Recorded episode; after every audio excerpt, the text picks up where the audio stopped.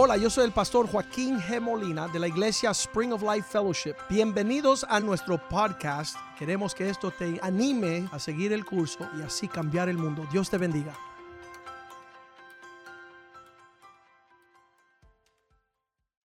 Señor, una vez más te doy gracias por tu misericordia que son nuevas cada mañana. Y Señor, si estamos aquí es por tu misericordia. Si estamos de pie es porque tú has anhelado que nosotros estemos de pie.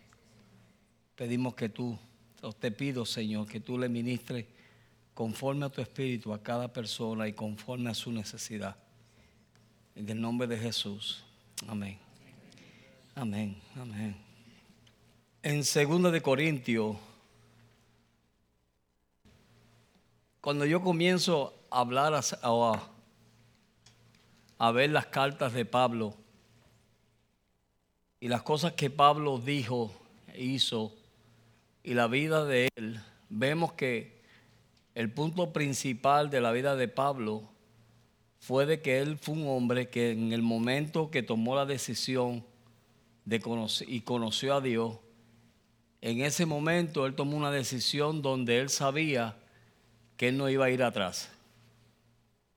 Él estaba firme, fuerte, y cuando leemos las cartas de él y las cosas que él dijo, en una ocasión él dijo, ni la muerte, ni la vida, ni, ni, el, ni lo alto, ni lo bajo, me va a apartar a mí del amor de Dios. Esa fue una de las cosas que él dijo al final de su vida él dijo, he peleado la buena batalla, he corrido la carrera, he guardado la fe. Y cuando tú ves la vida de Pablo, lo único que esa vida o la vida de Pablo te inspira es ánimo. Es ánimo porque tú ves a un hombre que sufrió tanto y pasó por tanto y tú nunca lo ves a él negar de su fe, ni legal del propósito de Dios para su vida. Amén. Y esas palabras nos animan a nosotros. Pero entonces, en 2 de Corintios 4, del 1 en adelante, dice, por lo cual teniendo nosotros este ministerio según la misericordia que hemos recibido, no desmayemos. Antes bien, renunciamos al oculto y vergonzoso, no andando en, en astucia, ni adulterando la palabra de Dios, sino por la manifestación de la verdad, recomendándonos a toda conciencia humana delante de Dios. Pero si nuestro evangelio está aún encubierto, entre los que se pierden está encubierto. Y cuando Él está diciendo eso, lo que me está diciendo Él a mí es, yo tomé una decisión de apartarme para Dios y de comenzar a andar en la verdad, en lo que yo recibí. Y no solamente eso, sino dice, y no voy a andar en astucia Amén.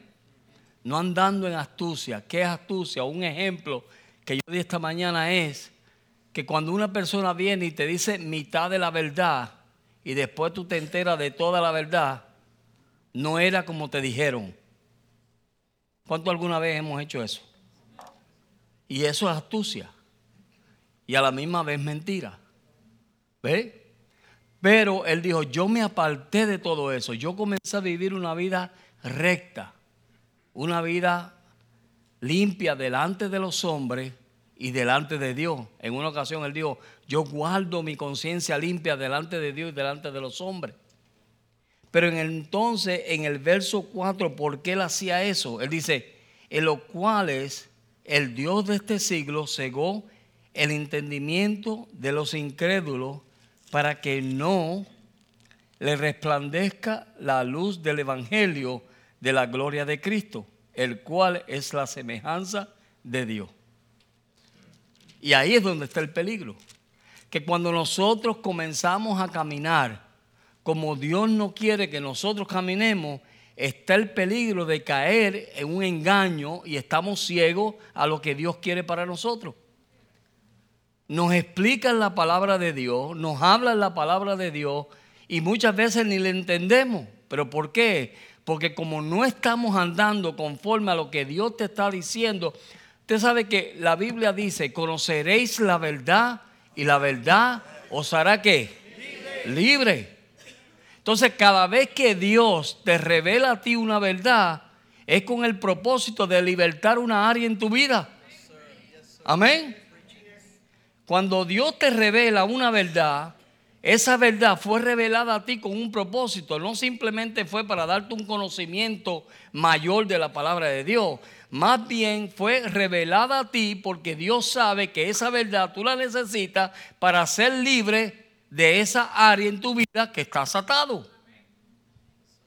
Pero cuando nosotros recibimos la verdad, y mira lo que hacemos, como le hemos dicho varias veces aquí, y somos tan dadivosos que comenzamos a darle la palabra de Dios a todo el mundo menos para mí. Ay, si fulano hubiese estado aquí. ¿Verdad? Entonces, esa actitud, mira lo que está haciendo. Te está cegando de lo que Dios quiere darte. Por eso él dice, el Dios de este siglo cegó el entendimiento, no entienden, no tienen la fe, la confianza en Dios para creer de que Dios puede hacer lo que está diciendo que va a hacer. Aleluya. Y entonces cuando caemos en esas situaciones, entonces el diablo usa otros medios para entonces traer en nosotros. ¿Cuánto alguna vez ha estado desanimado aquí? Nadie, ¿verdad? Yo le voy a dar una información solo para información, porque yo sé que aquí nadie se desanima. Amén. Pero miren esto, cuando nosotros no estamos andando conforme a la verdad que Dios te reveló, mira, no solamente eso, espérate que sigue viniendo. Mire, cuando Dios te revela una verdad, la Biblia dice que al que más se le dio, a ustedes lo saben, más se le exigió. En otras palabras, en aquel día Dios te va a demandar por lo que te dijo. Una vez un hermano me dijo a mi pastor, no voy mañana al culto porque no quiero ser juzgado por lo que usted vaya a predicar mañana. Es un perverso, se le dice, malvado. En otras palabras, como yo sé que Dios me va a juzgar por lo que escuche, mejor no lo escucho. Ah, qué bien. Y así hay mucha gente. Entonces, cuando Dios te revela algo, ¿cuántos de ustedes alguna vez han visto, han, estado leyendo la Biblia y de momento le brinca un verso? Tú dices, uy, ¿y esto? ¿Verdad que sí? Tú sabes que ese verso que te brincó, Dios te va a demandar por ese verso. Ay, pastor, usted no sabe la revelación que acabo de tener. Mire lo que dice aquí, pastor. La revelación que yo tengo me voló la cabeza. No te preocupes, que te la va a volar bien volar cuando te ven en el reino. Y Dios te diga, te lo revelé y no hiciste nada con respecto. Ahí es donde está el peligro. Entonces recibimos mucho. En esta iglesia, como decía el pastor, hemos tenido la bendición que se nos ha dado tanto. Cada hombre que ha venido aquí ha sembrado una gracia en nuestra vida. Ha hecho, mire, el hermano Bradley Stewart, cuando ese muchacho vino por primera vez, ese pastor, con respeto, cuando ese pastor vino por primera vez a nuestra iglesia, todos nosotros pensábamos, estábamos en un retiro y pensábamos que era el limpia basura del campamento. Todo el mundo empezó a tener una imagen de él. Pero cuando ese, ese pastor se paró en aquel púlpito y empezó a hablar la palabra de Dios, ha sido el mensaje del Hijo Pródigo más bello que yo he, yo he escuchado en mi vida. Tanto así que yo no esperé que él terminara, yo pasé al frente llorando. porque me sentí como que yo era un hijo pródigo.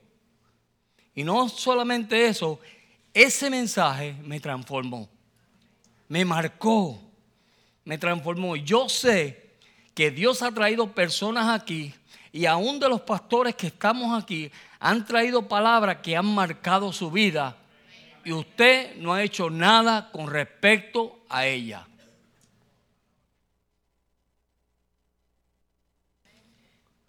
Y me voy a quedar tranquilito. Y eso es lo que Dios está demandando de nosotros si nosotros queremos seguir adelante en Dios. Pasamos por pruebas, pasamos por dificultades. Yo desde edades, yo me convertí en el 76. Y durante todos esos años, hasta el día de hoy, yo he pasado pruebas.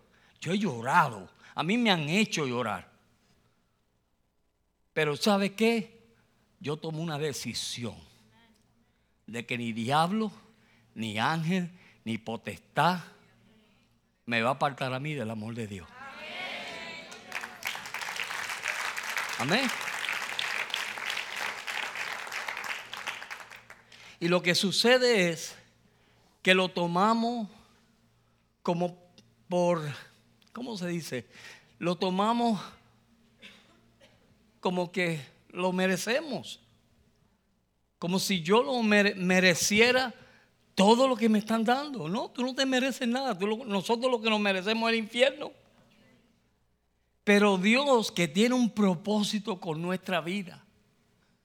Dios que nos vio. Mire, ¿cuántas personas usted conoce que no son salvos?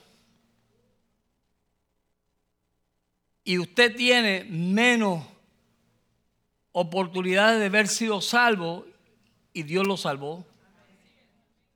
Amén. Personas que tenían mejor vida que usted. Eran gente más tranquila que usted. Amén.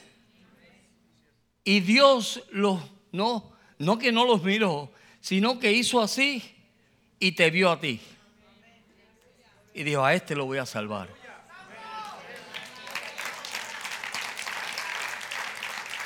A este voy a rescatar. Con este yo voy a hacer algo que la gente se va a asombrar.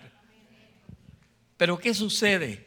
Que en ese procedimiento de Dios querer hacer algo, a veces nosotros mismos le impidimos a Dios hacer lo que Él quiere hacer a través de nosotros. ¿Por qué? Porque Dios nos revela. Dios nos, mire, cada vez que usted viene y usted se va gozoso porque Dios le habló, no solamente Dios le habló, Dios le dijo el remedio que usted necesita para ir un paso más. Amén. Cada vez que yo vengo aquí y me siento en esa silla, digo, Señor, háblame. Dime algo. Yo he venido aquí en situaciones donde yo he dicho, Señor, yo necesito una palabra tuya. Mire, los otros días estaba yo lavando la guagua de la iglesia en casa del hermano Byron. Y los hijos de él son como si fueran nuestros nietos. Bueno, nos dicen Abu. Y el niño se me acercó porque el Byron le dijo, ve y dale la toalla a Abu, que él está lavando la guagua. Miren esto. Y el niño se me acerca y me dice, Abu, toma la toalla que papi me dice que te la dé. Y cuando me da la toalla me dice, Abu, qué bueno es compartir. Así me dijo. Me dijo, cuando tú no compartes, malo, Abu. Y Dios le dijo, yo hice así, Señor, ¿qué tú me estás diciendo? me dieron hasta ganas de llorar, hasta todavía me emociono. Pero me dieron ganas de llorar de que Dios usó ese niño para decirme, no seas tacaño. Amén. O Dios está hablando o no está hablando. Porque la Biblia dice que a través de la naturaleza nos habla. Y si Dios puede usar a este niño Dios me dijo, José, no seas tacaño, es bueno compartir. Y Dios usa lo que Él tenga que usar para tratar con nosotros. Pero somos tan frágil que por cualquier cosa perdemos la bendición. Por cualquier cosa perdemos el gozo. Por cualquier cosa nos enojamos. Por cualquier cosa, ah, a saber por qué lo dijeron, eso lo dijeron por mí. Yo lo sabía. Si aquí solamente a los riquitos nada más. Aquí solamente los riquitos y los artistas. Cuando vienen los artistas, uh, artista. Uh, son locos con Byron y, y Geraldo porque son los músicos de Marc Anthony. Mire, esos son unos gusanos igual que yo. Hello. Amén. Somos así. Pero el diablo usa esas cosas. Mire, el diablo usa esas cosas para entonces traer su herramienta principal. Y es desanimarte. Y lo hace sutil. Mire, había una señora, vamos a ver, porque aquí, aquí esta señora en, en el libro de Mateos, en el libro de Mateos capítulo 15, y lo tremendo, yo veo varias cosas en esta situación. Primero, las mamás no hay quien le toque los hijos, ¿cierto o falso? Usted, mire que me dicen amén rápido. Pero es verdad. Vamos a ser sinceros, vamos a, a, a traer a la libertad y a despojar al diablo de aquí. A mí tú me puedes hacer lo que sea. Es más, yo escuché una hermana, una hermana una vez que me dijo, a mí me puedes agarrar por el pelo y barrerle el piso conmigo, pero no te metas con mi hijo. Y yo, alabado. Son poderosas. Amén. Y esta mujer escucha acerca de Jesús. ¿Verdad? En el verso 21 dice, salió Jesús de allí y fue a las regiones de Tiro y Sidón. Y he aquí una mujer gananea que había salido de aquella región clamando diciendo, Señor, hijo de David, ten misericordia de mi hija que es gravemente atormentada por un demonio. ¿Ok? Y la pobre mujer, lo que estaba ella buscando ayuda para su hija. Desesperada. ¿Ustedes han visto madres desesperadas? Esta madre estaba desesperada. Ella hacía lo que tuviese que hacer por tal de que su hija fuese sana. Verso 23, ¿verdad? Pero Jesús no le respondió palabra. Y entonces, acercándose, sus discípulos le rogaron diciendo, despídela, da pues voces tras de nosotros.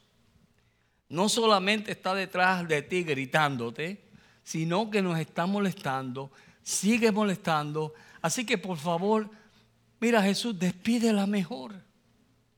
Ya ahí, eso era qué? Un menosprecio. Pero esa mujer estaba firme en lo que ella quería. Ella estaba firme y a ella no la iban a conmover. Y entonces sigue ella y respondió y dijo, no soy yo, no soy enviado sino a las ovejas perdidas de la casa de Israel. En otras palabras, él le dijo una verdad de que él había venido a quién? A la casa de Israel. ¿Y por qué? Porque estaban perdidos. Porque la gracia vino y ellos no pudieron ver la gracia. Estaban tan agarrados de la ley que la gracia vino y estuvo delante de ellos y no lo conocieron estaban perdidos. A veces Dios comienza a derramar gracia sobre nuestra vida y no la podemos recibir porque estamos tan atados a lo que ya sabemos y metemos a Dios en un cajón y Dios no es Dios de cajón. Amén. Dios hace lo que a Él le plazca.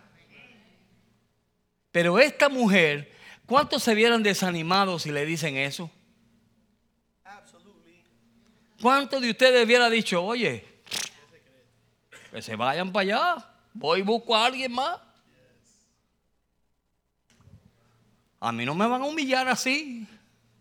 Pero ella no dejó que esas ofensas y esa humillación la desanimaran tanto así que ella dijo, entonces ella vino y se postró ante él diciendo, Señor, socórreme. Señor, ayúdame. Yo sé que tú no fuiste enviado para nosotros, pero ayúdame. Amén. Y ahí en ese momento, cuando tú estás muerto, ya estás humillado, te tiraste al piso. Amén. Ya estás que, ¿qué más quieren de mí? Viene Jesús y en vez de decirle, hija, levántate, te voy a sanar, respondió él y le dijo, no está bien tomar el pan de los hijos y echarlo a los perrillos. En otras palabras le dijo perra. Eso fue lo que le dijo. Yo no soy muy teólogo, pero eso fue lo que le dijo. Le dijo, mira, yo no le voy a echar la bendición de Dios que es para los hijos a una perra. Y ahí a ese punto, ya tú dices, mira que se fastidien. Pero esa mujer se mantuvo. Y esa es la actitud que Dios quiere que nosotros tengamos. Amén. Porque por cualquier cosita nos ofendemos, nos manchamos. Por cualquier cosita se ofende la gente. Amén o no amén. Tú no lo puedes mirar al revés porque uh, te buscaste un lío. Y la iglesia no es un nursery.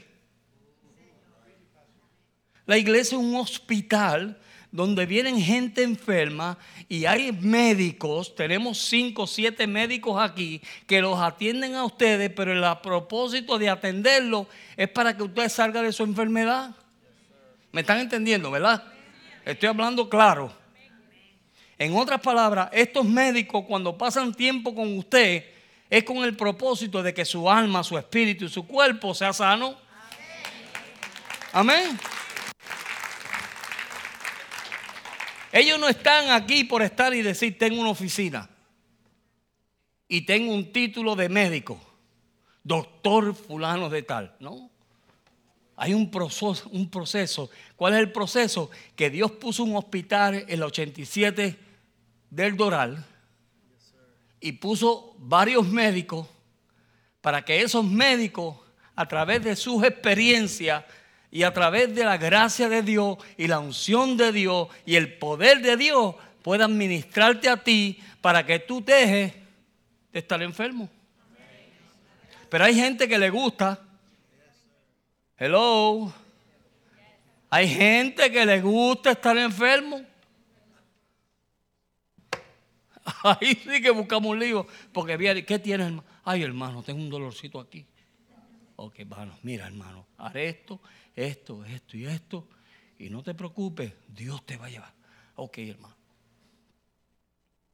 Hermano, usted no sabe lo que pasa. Escuché a fulano hablarme y me, y me volvió el dolorcito aquí. ¿Para qué te pusiste a escucharlo? Amén.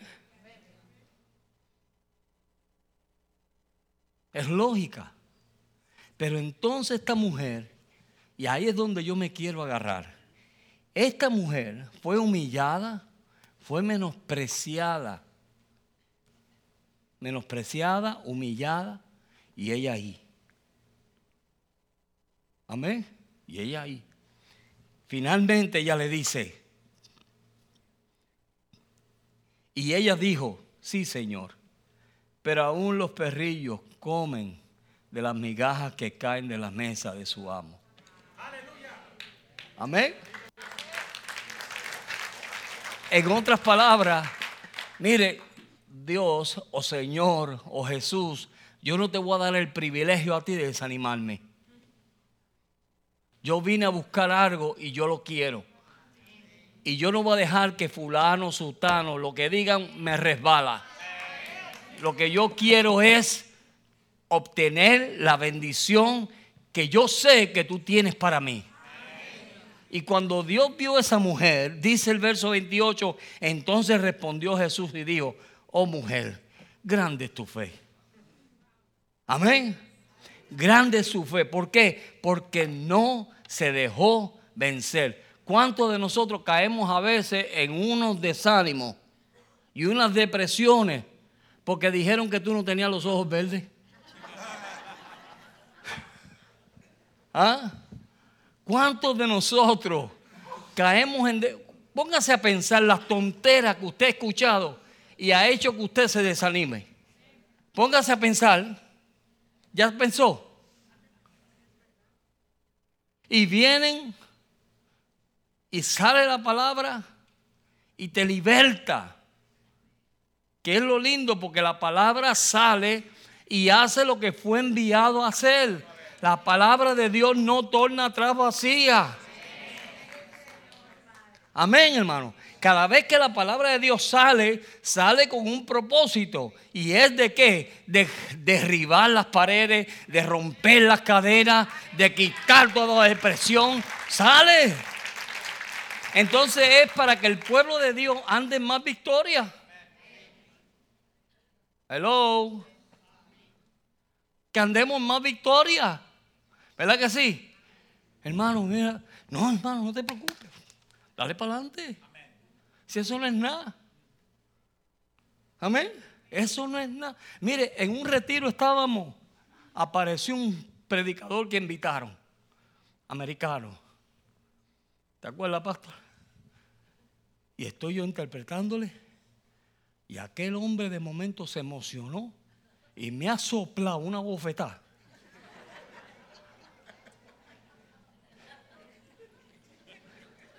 Ustedes se ríen, pero en el momento no fue risa para mí. Yo hubiera dicho, ¿para qué me pusieron a mí en esto? Yo me hubiera tribulado, es más, me hubiera ido del retiro. Pero yo lo tomé de Dios y dije, Señor, por algo tú lo permitiste. Así le dije, para guardar mi corazón. Porque lo natural yo lo hubiera cogido por cuello. Sí, pero yo en ese momento, yo mire, cuando él me sopló la bofetada, yo hice, así hice yo. Y, como que hubo un cortocircuito dentro de mi mente. Y yo dije, pero ¿y esto? ¿Qué es esto? mi esposa se ríe. ¿Y esto? Y para guardar mi corazón, yo mismo me animé para guardar mi corazón, yo dije, Señor, tú lo permitiste con algún algo yo he hecho que tú me tenías que soplar la bofetada. El mismo pastor se quedó asombrado. No, nadie lo esperaba. ¿Verdad, pastor? Nadie esperaba esa bofetada. entonces, si yo dejo eso, mira, si yo dejo eso, me amargo en contra de los americanos, me amargo en contra de la iglesia, y empiezo por ahí a amargarme y cuando veo un gringo lo veo que este fue el que me dio la bofetada. Y, y no es así. Tú no puedes dejar que cosas que te suceden en la vida te vayan a amargar y desanimar. Y eso es lo que está pasando hoy en día en las iglesias. En las iglesias lo que está pasando hoy en día es que por cualquier tontera tú te desanimas Dijeron el para, no, el pastor está diciendo eso porque a saber qué le dijeron en la oficina. Por favor, o lo tomamos de Dios, o te elevas a un nivel espiritual, en donde en el nivel espiritual tú ves que todas las cosas que suceden es porque Dios las permite. Cuando tú dices, mi vida yo, he confesado eso varias veces y yo digo, Señor, mi vida está en tus manos. Y aprendí a confesar eso cuando mi vida de verdaderamente tenía que estar en las manos de Dios. Tenía que estarlo. Los médicos me decían, no hay esperanza. No hay esperanza. Me le morí cuatro veces. Lázaro resucitó una vez, yo resucité cuatro.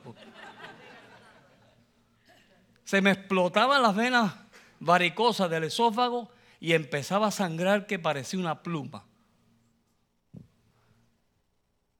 Y yo podía decir, yo para El Salvador, o yo para seguir con estos cabezones, me voy a descansar, me retiro y me voy a descansar a darme la buena vida. Pero mira, no, con mis pies hinchados, con el hígado no funcionando, me llamaban a las 3 de la mañana y ahí iba yo. Ahí iba yo a orar por la gente, a orar por las jóvenes que se iban por la ventana de la casa de los padres para las discotecas. Me llamaban a mí porque los hombres no tenían sus pantalones en su sitio. Amén. Cuando tú no tienes tus pantalones en tu lugar, ¿tú sabes lo que sucede? Que entonces los jóvenes se van por las ventanas. Y ahí me llamaban, pastor, venga. Y yo dije, ¿qué pasó? Tres de la mañana. ¿Qué pasó? No, mire que mi hija la cogí saliendo por la ventana para una discoteca. ¿Y tú no le vas a decir nada?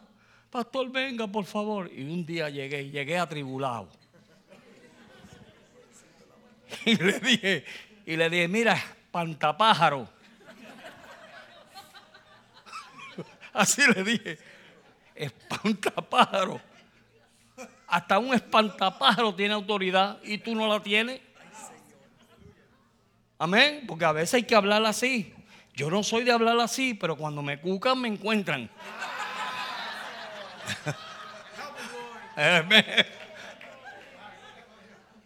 Amén.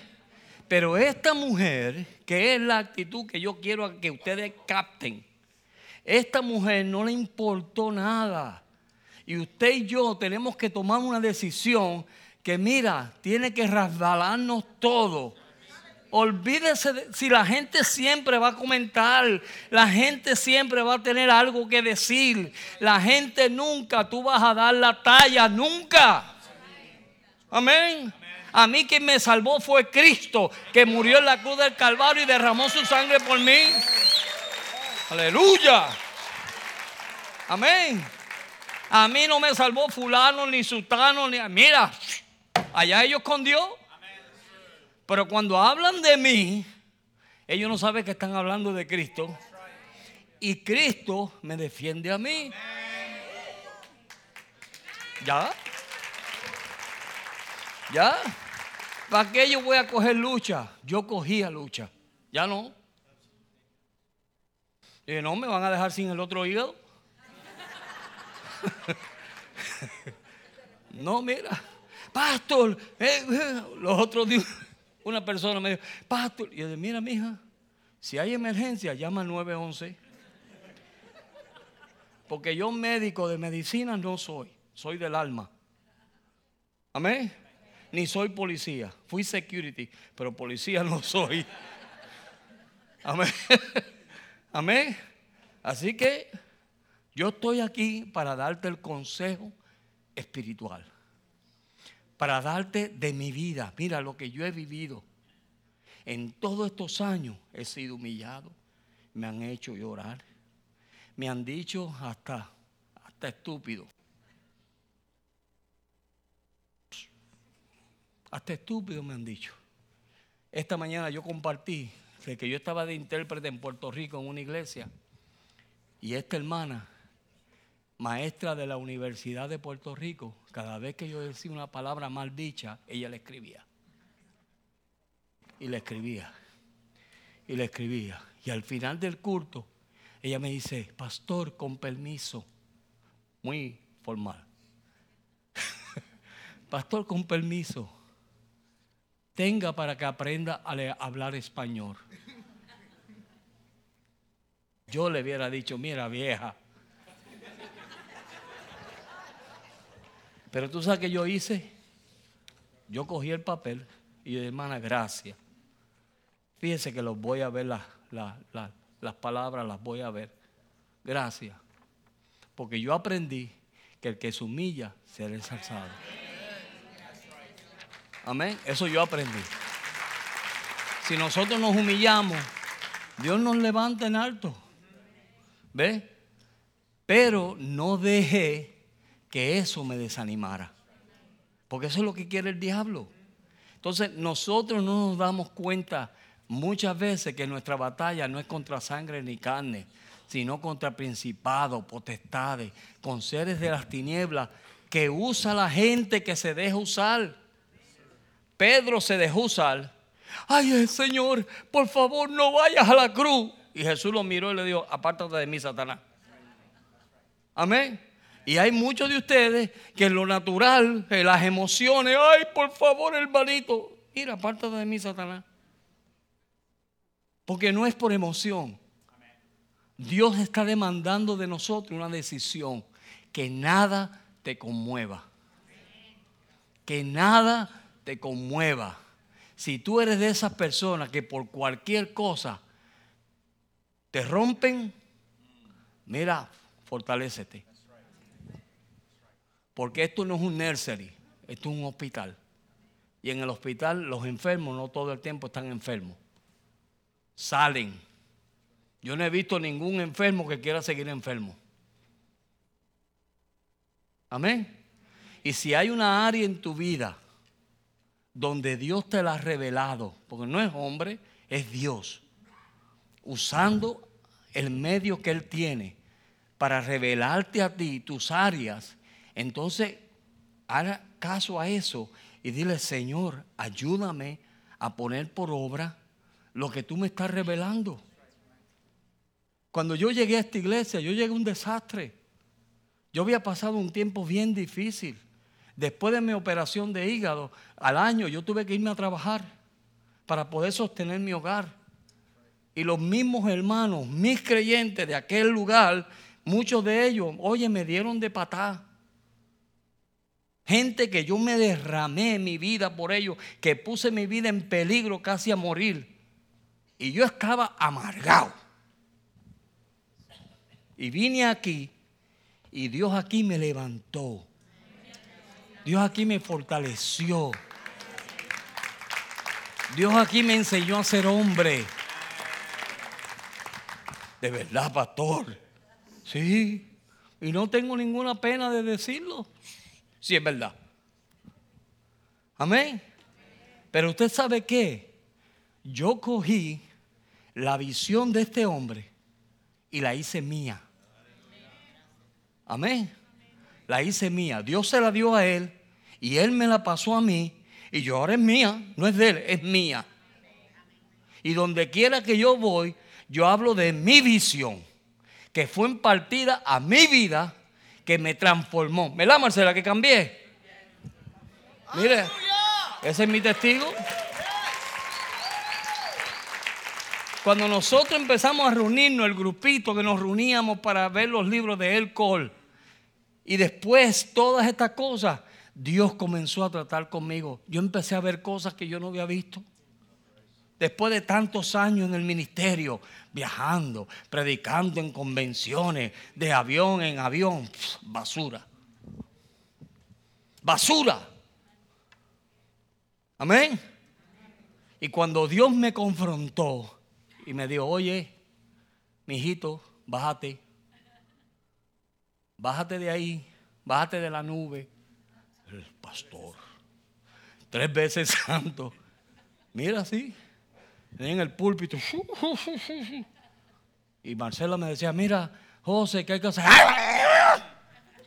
Ese era yo. Pero Dios vino y me transformó. Ya no hago así, ¿verdad, mi amor? No, porque hay que tener un testimonio. Yo no estoy predicando lo que yo no he vivido, yo estoy predicando mi vida. Mi vida, mi vida es esa. Sé vivir humildemente, sé tener en abundancia, he tenido en abundancia. Pero de igual manera me, ha costado en un piso de tierra. Y he sido igual de feliz. Amén. ¿Pero por qué? porque tomó una decisión. Y la decisión era, Señor, yo te quiero servir. Yo, aunque sea gateando, yo entro en el reino, pero yo entro.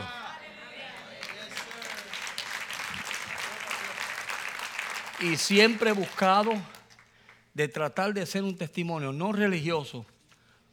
Si ustedes quieren saber de religión, yo me puedo sentar con ustedes y decirles lo que es ser religioso.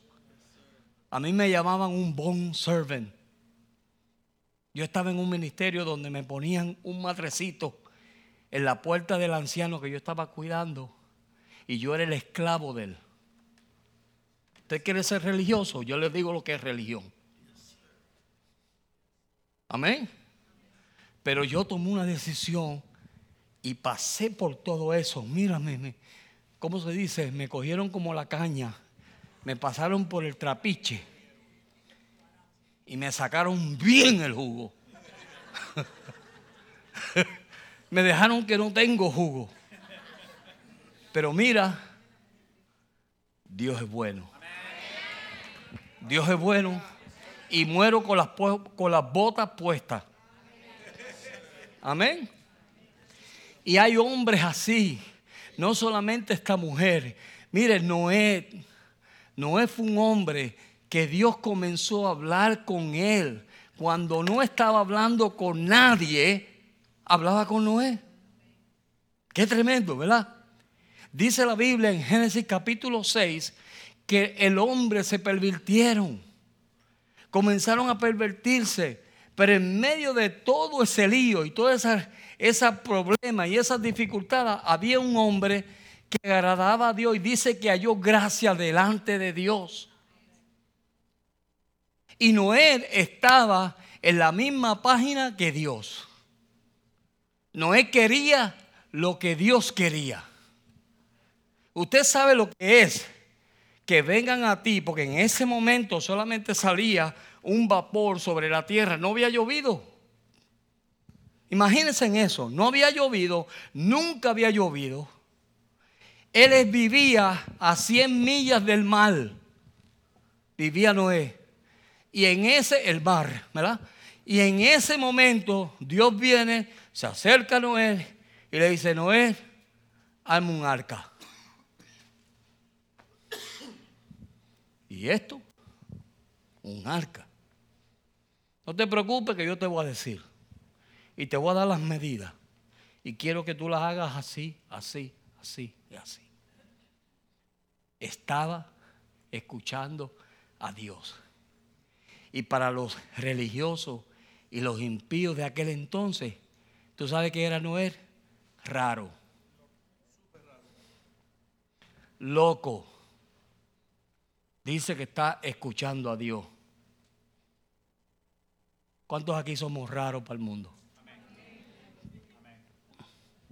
Porque la amistad con el mundo es enemistad con Dios.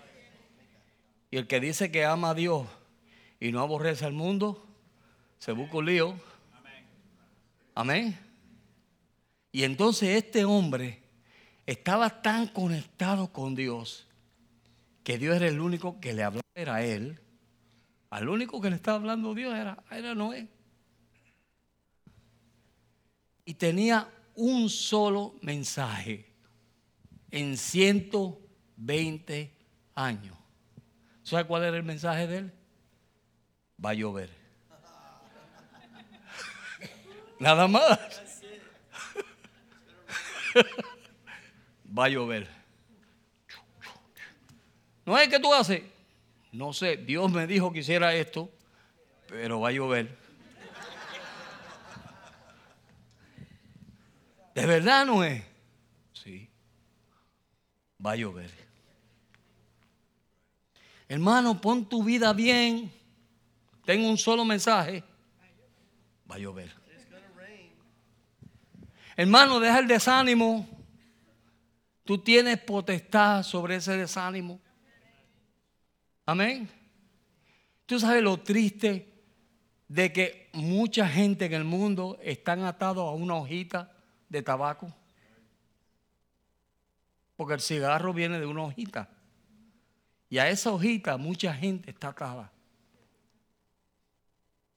Los domina una hojita. Amén. ¿Qué te domina a ti? ¿Qué es lo que prende el switch cuando tú... ¿Qué es lo que está prendiendo el switch? Ustedes lo saben. Amén. Yo sé que Dios le está hablando a ustedes, lo que pasa es que están calladitos. Pero hay algo que cuando menos tú te esperas, tú sabes como el disposer, que hace y consume todo cuando le prenden el switch. Así hay mucho en la iglesia. Simplemente prende el switch para que tú veas. No te rías, José. Cualquier cosita, cualquier cosita le prende el switch. Y pasan el día amargado. Me dañaron el día. Oye, ¿Y qué hizo este por ti? ¿Qué hizo este por ti? Yo conozco gente que cuando no tienen un centavo, tú los ves con cara larga. Dale 10 pesos para que tú veas. ¿Le vuelve el gozo? ¿Sí? Un pastor, yo conocí a un pastor que venía donde mí, pastor estoy pasando un tiempo tan difícil. Y yo le daba 20 pesos para ver la reacción y se le volvía el gozo. Y yo, ¿y esto? Mi, mira, mi dependencia no debe ser en eso. Mi gozo no depende ahí, en su presencia hay plenitud de gozo. Amén. So, si tú te acercas a Dios, Dios se va a acercar a ti. Si tú no estás escuchando de Dios, te voy a decir bien clarito, si tú no estás escuchando a Dios conforme a lo que, lo que vemos en Noé, es que simplemente tú no estás caminando con Dios. Amén. Yo no voy a ser muy teólogo, es simplemente, es negro o blanco. Si yo no estoy escuchando a Dios, no es porque Dios no está hablando, es que yo no estoy caminando con Él. Y el caminar con Dios es agradar a Dios y hacer a Dios que se ría, traer gozo a Dios. En otras palabras, cuando Jesús fue a las aguas bautismales, el Padre de los cielos dijo, este es mi Hijo amado en el cual tengo complacencia. Estaba con un gozo y una alegría Dios en el cielo porque su hijo estaba haciendo su voluntad. Amén. Pero lo triste es que en nuestros planes Dios no está. Entonces no hacemos a Dios parte de nuestros planes. Señor, voy a hacer esto y esto y esto. Señor, ¿qué tú crees? ¿Será esta tu voluntad de yo hacer esto? Ay, pastor, pero eso es muy religioso. Es que yo soy. Yo soy raro. Entonces, como yo soy raro, entonces yo tengo que pedirle a Dios. Mire, yo no me muevo sin que Dios. Dos cosas. Sin la voluntad de Dios y sin el consejo de mi anciano. Yo no me muevo. Él me ha dicho a mí, no vayas a tal lugar y yo no voy. Me pueden decir lo que sea, yo no voy. ¿Sabe por qué? Porque el hombre que está bajo autoridad tiene autoridad. Eso yo he aprendido. Yo sé lo que es autoridad. Y cuando tú estás bajo una autoridad, Dios te guarda, Dios te protege, Dios te bendice, Dios te lleva adelante, Dios echa los demonios de desánimo fuera de ti.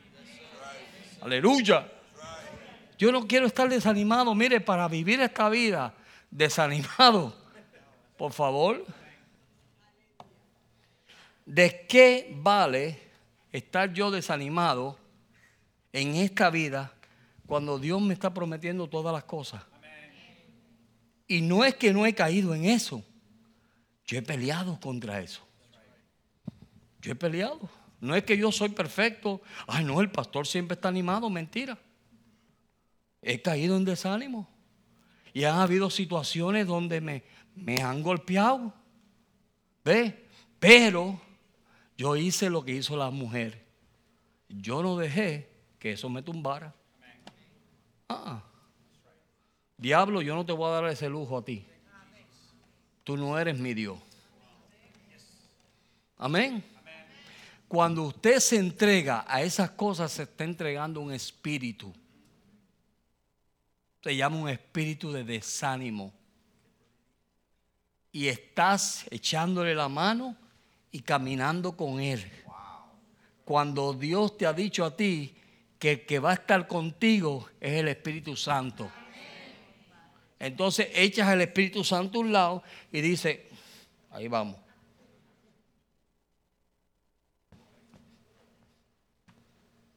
Pastor, ¿cómo está? Ahí. Como Dios quiere, ¿no? Dios no te quiere así. El diablo te quiere así. Pero aquí nadie está desanimado. Yo solamente le estoy dando información. Amén. Y si usted está desanimado por algo, algo ha pasado en estos días antes de usted venir hoy a la iglesia, algo le pasó porque por eso Dios le está hablando. Algo pasó. Amén. Y eso lo, uh, le dio un golpe y lo y no lo tumbó, pero lo jamaqueó. Y ahí está usted dándole tranque a lo que pasó. Esto me pasó por esto, ¿para qué yo fui para allá? Yo no le hubiera dicho nada. Siempre son igual. Ellos son los únicos perfectos. No. Oye, yo sé cómo funciona porque Él ha tratado conmigo. No son dos años que yo llevo en el Evangelio. Yo me casé con mi esposa con dos años de convertida a ella. Yo dije, de verdad que yo tengo fe.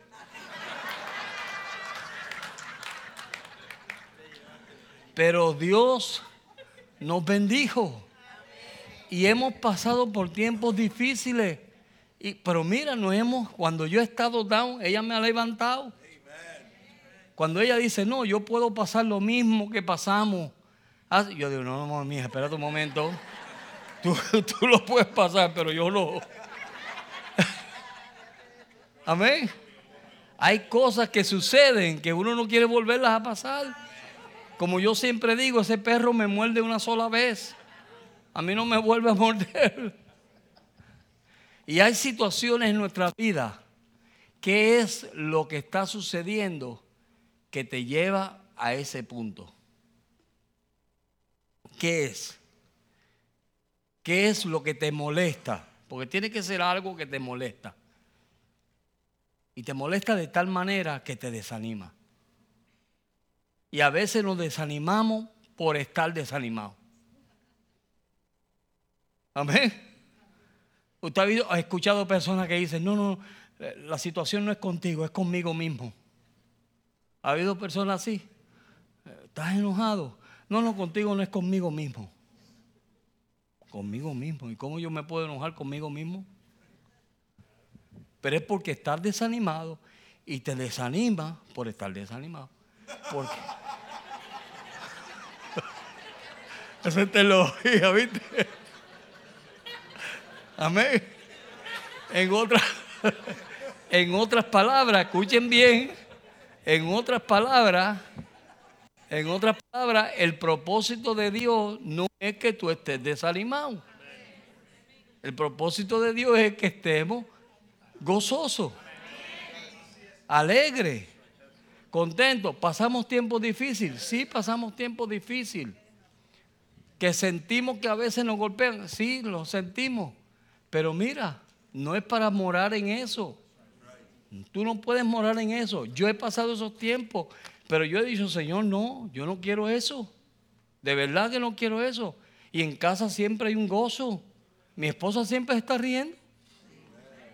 Yo me pongo de mono a hacer tonterías a veces y nos reímos.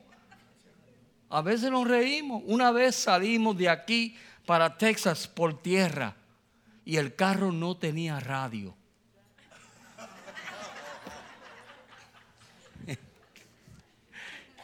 Y yo digo, Marcela, yo tengo que comprar un radio de batería porque son 24 horas de aquí a Texas.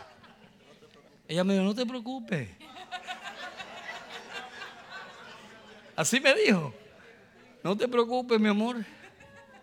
Mira, hablamos todo el camino, nos reímos todo el camino, La pasamos, fueron las mejores vacaciones que pasamos. 24 horas que por primera vez no necesitábamos un radio. Amén. Amén. Pero mira, el gozo del Señor es nuestra fortaleza. Sacúdete. Sacúdete. Dile, diablo, yo no te voy a dar a ti ese privilegio. Diablo, tú no tienes potestad sobre mi vida. Y sacúdete. Si veniste desanimado o pensando desanimarte, mira. ¿Sí? Porque hay gente que dice, si me dicen algo me voy a desanimar. Están esperando que el pastor diga algo que le, que le puye para... ¿Qué es eso? Dios es fiel. Mire, ya para terminar, para terminar ya, Dios nos ha bendecido en esta iglesia.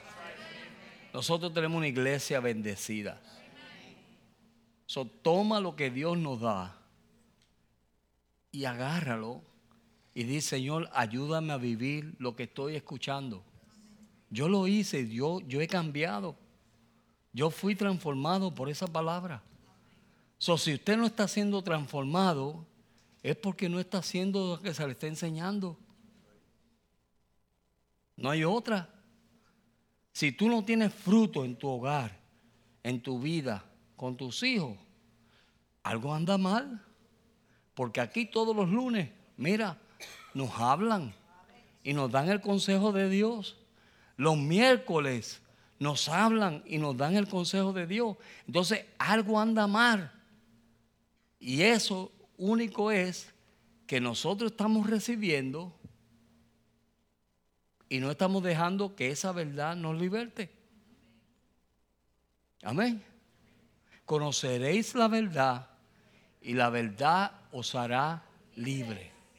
En otras palabras, tú no tienes ninguna razón para estar atado a ninguna de esas actitudes. Ninguna. ¿Por qué? Porque Dios envió su palabra para sanarte, libertarte y llevarte adelante para que cumplas el propósito divino de Dios. Dios les bendiga.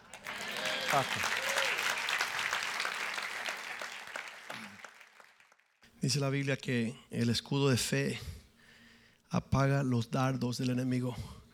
Y yo estoy convencido que los dardos de los enemigos son flechas de desánimo que vienen a, querer... es tremendo la influencia que tiene el desánimo había un hermano ah, aquí en la iglesia hace 10 años, él dice, pastor, yo quiero ayudar el ministerio. Y le digo, finalmente, qué milagro.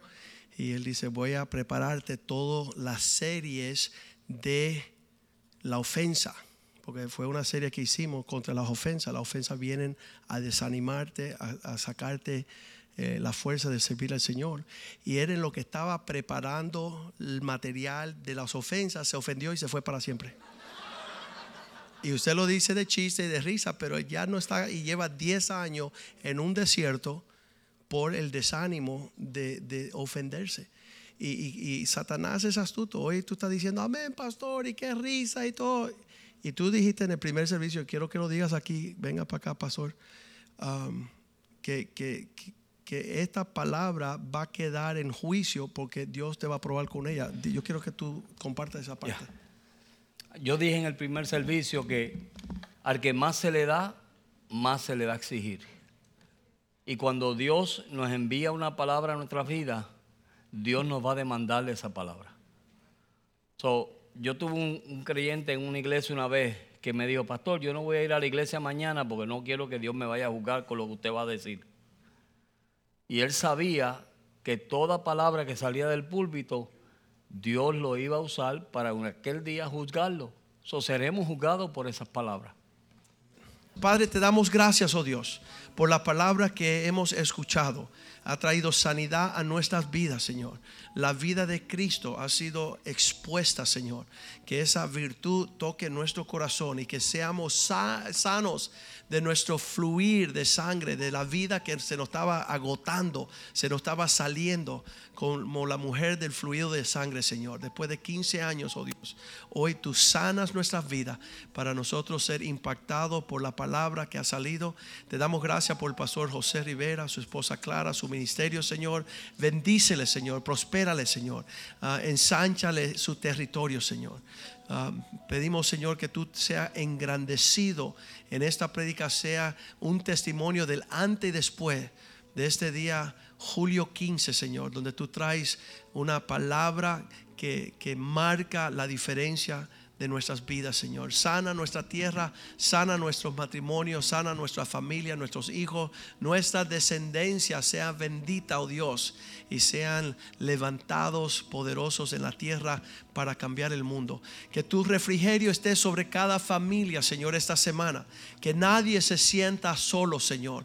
Que todos sean abrazados, Señor, y sanados, oh Dios. Y Um, que pueda ser una nueva, Señor, un nuevo comienzo en nuestras vidas. Señor, tenemos peticiones delante de tu trono, Señor, para que tú abras la puerta de las cárceles, Señor, que tú abras la puerta, Señor, de, de problemas financieros, Señor, que tú canceles las deudas, Señor. Tenemos peticiones delante de tu trono de la salvación de nuestros seres queridos, Señor, nuestras amistades, nuestras familias, Señor. Tenemos peticiones delante de tu trono para que tú rompa la adicción Señor. Que tú sanes el alcoholismo, que tú sanes el cáncer, Señor, la diabetes, oh Dios, los tumores, oh Dios, eh, toda, toda enfermedad, Señor. Tú eres el sanador. Tú eres el Dios de milagros, oh Dios. Tú eres el que abre un, um, un río en el desierto, Señor. Tú eres el Dios de los imposibles, Señor. Tú eres el Dios que resucita a los muertos, Señor. Tú eres el que reconcilia los matrimonios, oh Dios. Tú eres el que torna el corazón de los hijos pródigos, Señor. Tú eres el Dios de todo milagro, Señor. Y creemos, oh Dios, que tú has de caminar delante de nosotros como poderoso gigante, Señor. Habrán gritos de júbilo y de salvación en la tienda de los justos, Señor. Porque tú vas a contestar estas oraciones, Señor. Sería día de milagros, día de alabanzas, oh Dios, día de, de, levantar tu nombre en alto, Señor. Porque lo que es imposible para los hombres, para ti todas las cosas son posibles, Señor. A ti te alabamos. Pedimos una semana de refrigerio, de milagros, de prodigios sobre tu pueblo. Te damos gracias, Señor, y te pedimos, levantamos a Nicaragua, Señor, que tú tengas misericordia de ese país, oh Dios, que tú levantes un gobierno, Señor, que alabe al Cristo de la gloria, Señor. Sana la amargura, la tristeza, la muerte, Señor. Reprende el ángel de muerte sobre esa ciudad, Señor, Managua, Señor, Masaya, Señor, que tú puedas reprender, oh Señor, todo espíritu maligno, Señor, toda arma forjada contra Nicaragua Señor, sea anulada, Señor. Envía tus ángeles, Señor, los, las huestes de tus ángeles, Señor, a libertar un pueblo en cautiverio, Señor. Rompe, Señor, generaciones de ruinas, oh Dios, y levanta un pueblo que te alabe y te sirva, Señor. Envía prosperidad, bendición y el evangelio de Jesucristo a, ese, esa nación. Te lo pedimos en el nombre de Jesús y el pueblo de Dios dice, amén, amén y amén. Salúdense en el amor del Señor. La cafetería está abierta. Un nuevo